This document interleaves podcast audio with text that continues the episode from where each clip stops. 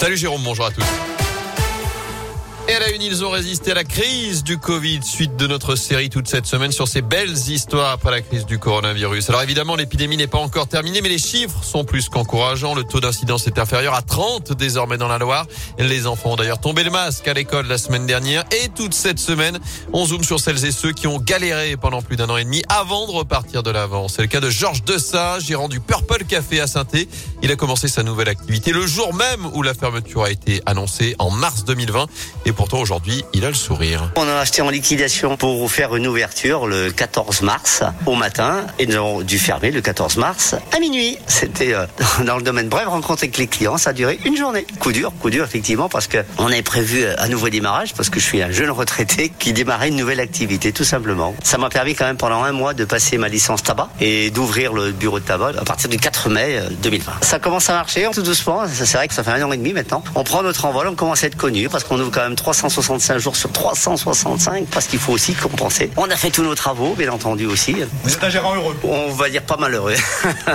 Et demain, dans notre série de l'après-crise Covid, on parlera des standistes, société de synthé qui croule sous les demandes depuis la reprise d'activité. Dans l'actu également des difficultés sur les rails ce matin avec un train de fret en panne en gare de Rive de Gier, ce qui provoque de grosses perturbations entre Firminy, saint et Lyon. D'après la, SNCF, la reprise du trafic se fait progressivement. Par ailleurs, on a appris ce matin que quatre personnes ont été percutées par un TER à Saint-Jean-de-Luz dans le Pays Basque. Trois ont perdu la vie, une autre a été prise en charge en urgence absolue. D'après la police, les victimes étaient allongées sur les voies au moment de ce drame. À retenir chez nous cet appel à témoins lancé après un accident à saint Ça s'est passé samedi soir vers 22h30 à l'angle des rues Désiré et Émile Raymond près du campus Tréfilerie. Trois jeunes de 19 ans ont été gravement blessés. Vous retrouvez les détails les coordonnées à contacter sur radioscoop.com. Un radar fou dans le Rouennais. Cet appareil qui flash à 70 km heure sur une portion pourtant limitée à 80.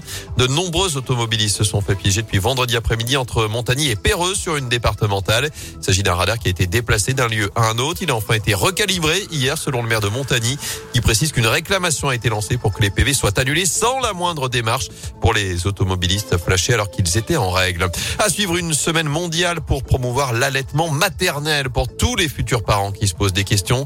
Des animations, des tables rondes et des ateliers sont organisés partout en France cette semaine parce que ce n'est pas toujours facile de s'y retrouver quand on est futur ou jeune maman avec les différents conseils qu'on peut recevoir, d'autant qu'ils sont parfois contradictoires. Claire Boquillot est conseillère en allaitement maternel et parentalité dans la région. L'allaitement, c'est vraiment quelque chose qui est inné, que chacune d'entre nous euh, sait faire et pourtant pour que ces réflexes s'expriment, il faut qu'ils soient entourés et qu'ils soient protégés. Bah, aujourd'hui, ils le sont plus vraiment parce que on a de multiples informations. Un professionnel peut nous dire blanc, l'autre peut nous dire noir, la maman ou la belle-mère va dire encore autre chose et toutes ces choses, ça perturbe cet instinct de la maman et elle, elle est perdue, effectivement. Elle peut avoir du mal à savoir que faire. Croyez en vous, oui, ça c'est vraiment une phrase qui est importante. Croyez en votre bébé. Se faire confiance, c'est déjà beaucoup. Et en France, selon une récente étude menée notamment par l'INSERM, le taux d'allaitement est de 70% à la sortie de la maternité, chiffre qui tombe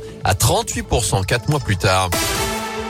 En foot, cette grande première pour Étienne Green, le gardien de la SS, ah. a vécu hier soir sa première sélection avec les espoirs britanniques à la clé. Une victoire 1-0, clean sheet donc face aux espoirs d'Andorre lors de des qualifs à l'Euro Espoir 2023. Notez que parmi les autres Stéphanois en sélection, le Cameroun d'Ivan Eyou et Harold Moukoudi s'est imposé 1-0 face au Mozambique. On suivra ce soir le match de Seydousso avec la Guinée face au Maroc.